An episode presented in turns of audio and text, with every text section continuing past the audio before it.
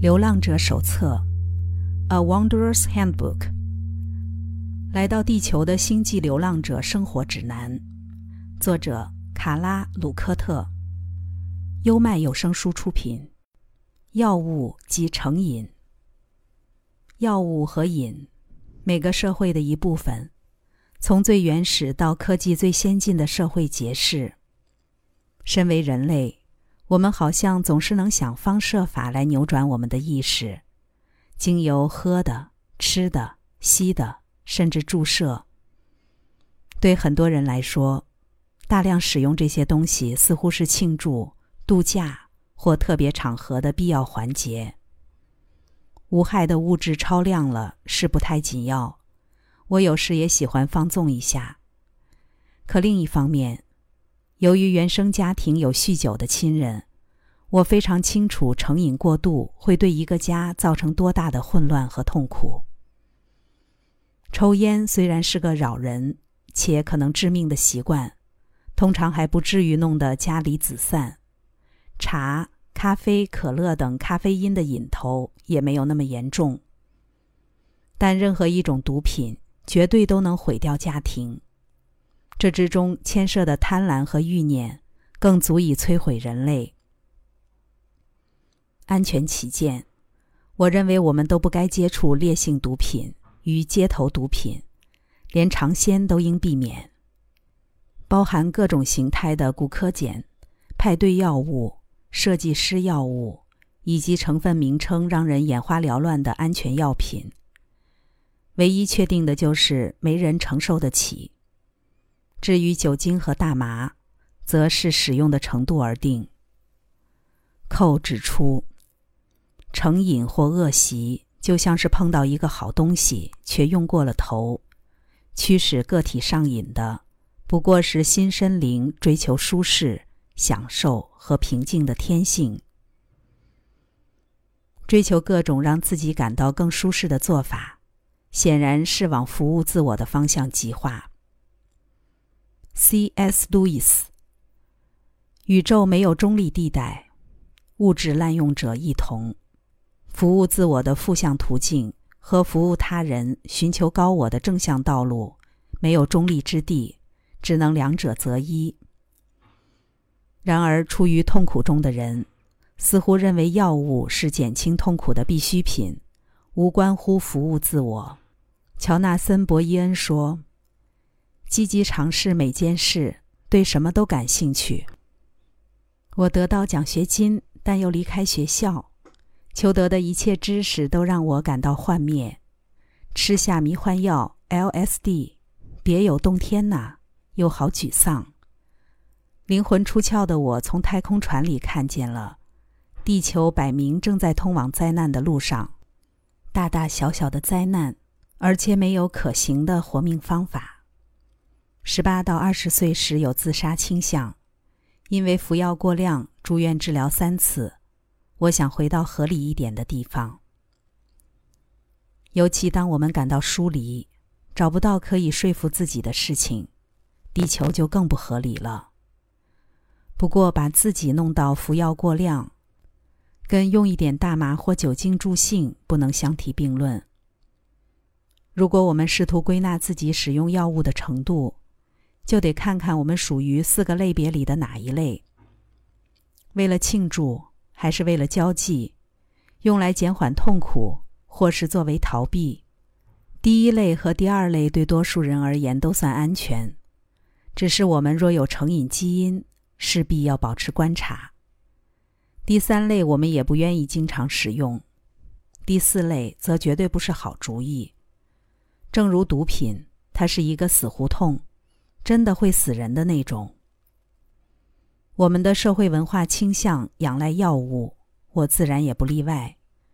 目前我仍持续服用十种处方药物，外加十种草药及制剂，应付我贫弱的肉身载具。关节炎用药可体松和其他强效的药物全天候在我体内穿梭。机械式的帮助我控制各种饮食与运动都无法改善的情况。除此之外，我大约每周喝一杯酒。我真心希望自己可以在这共识实相中充分发挥作用，同时审慎留意我吸取的东西。但就这个主题来说，我没办法自命清高，我得用药物支持自己，钝化那尖锐险恶的病状。所有瘾头都一样，关键依旧是程度。举例来说，我们也可能工作成瘾或嗜好成瘾。用过头了就是不行。几位流浪者谈到这点。这段婚姻维持六年，我给了他全部的爱，付出所有的一切，当然都没有用。于是我走向灭绝之路，开始吸毒、酗酒，觉得人生根本是场病态的恶作剧。毒品让我忘记痛苦，让我麻醉自己。光是精神压力就可以取走我的性命，能让我好过的只有毒品。他极度仰赖大麻和啤酒，每天都用来安定灵魂，磨平他与这个世界之间所有的不顺。我想他是以这个方式替代往内找寻守护和力量，或者他即使真的往内走，也是出于偏执或躲藏，不是为了连接更高的源头。这些让他上瘾的东西，他倒是一点放弃的念头都没有。我给自己吃药，因为我知道我选择的人生正重重压着我。如果我想要继续走，就必须一个一个的解决。我甚至感觉不到自己的身体，横跨几个世界听来有点危险。我得很有意识的练习，记得吃东西，记得充足睡眠。顾好身体之类的，我认为很多人都能接受，为了度过某个难关和药物作伴一段时间。如果有慢性疾病，我们会让处方药品成为每天生活的一部分。在医生的照看之下，这类药物使用情形相对来说无需担心。可是前述第二则引文，一三一提及的他确实有成瘾问题。再多大麻和啤酒都替代不了我们面对自己的心。法老写道：“我猜我的人生大概没停止过挣扎。酒精、大麻、抗抑郁剂，这二十年来全跟着我。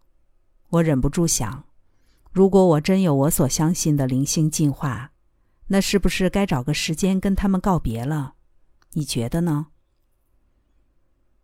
我应该回复过他。”维持抗抑郁剂，但大麻和啤酒务必谨慎考虑。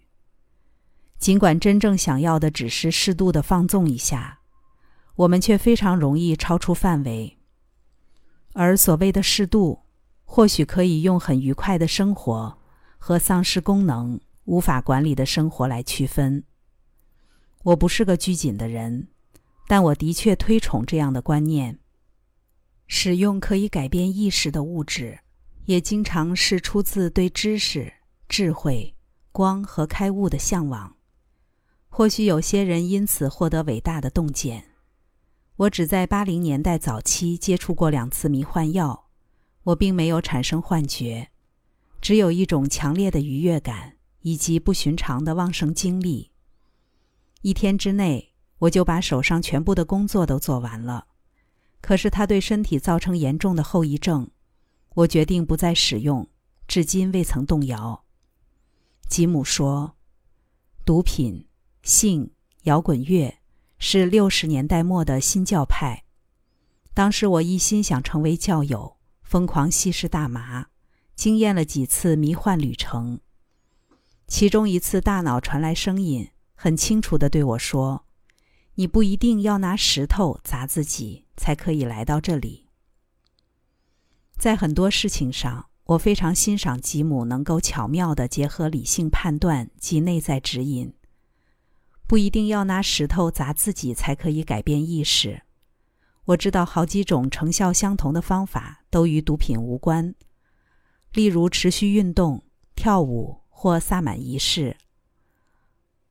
Oxo 群体便提到，在你们幻想中，没有任何事物是明白的。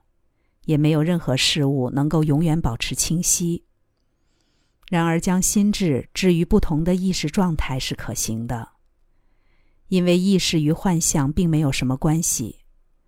跳舞的苏菲主义者，快速旋转的萨满巫师，超越自我极限的跑者，或服用药物改变心智的个体，都是试图移动自己往幻象更小、更充满真理的地方去。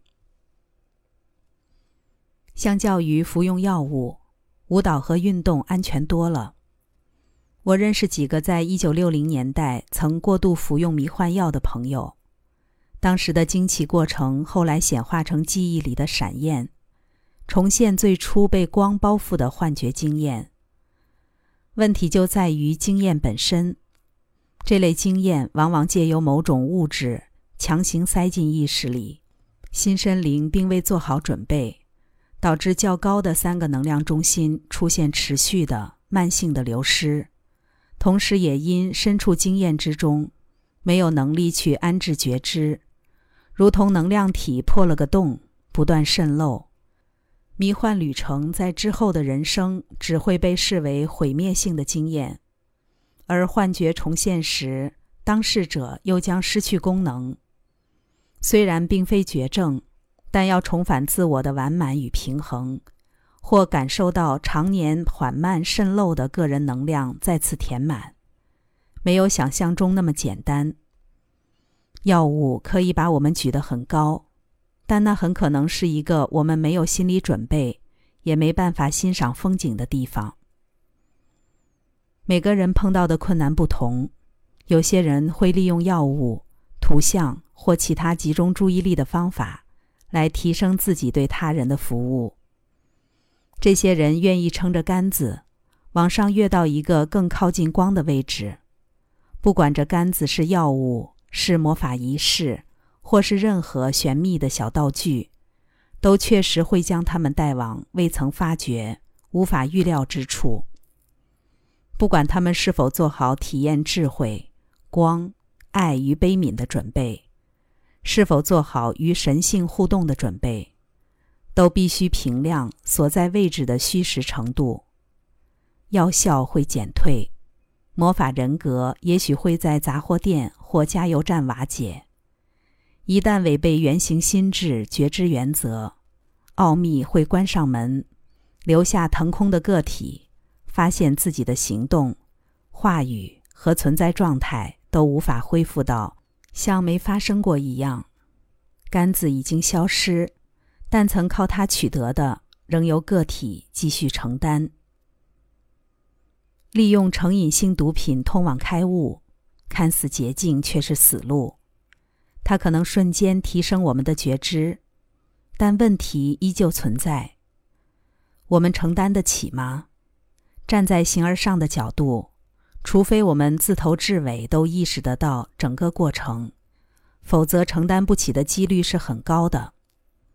奉劝追寻者别考虑这条通往虚幻的左道。该是开悟的时机，它便会自动降临。保持信心，知道自己正走在蒙福的大道上，将迎来我们终其一生寻求的光。运用过往的经历与学习。带着正确的评量及智慧同行，每一个当下都保持清醒。刚才带来的是《流浪者手册》，药物成瘾，优麦有声书出品。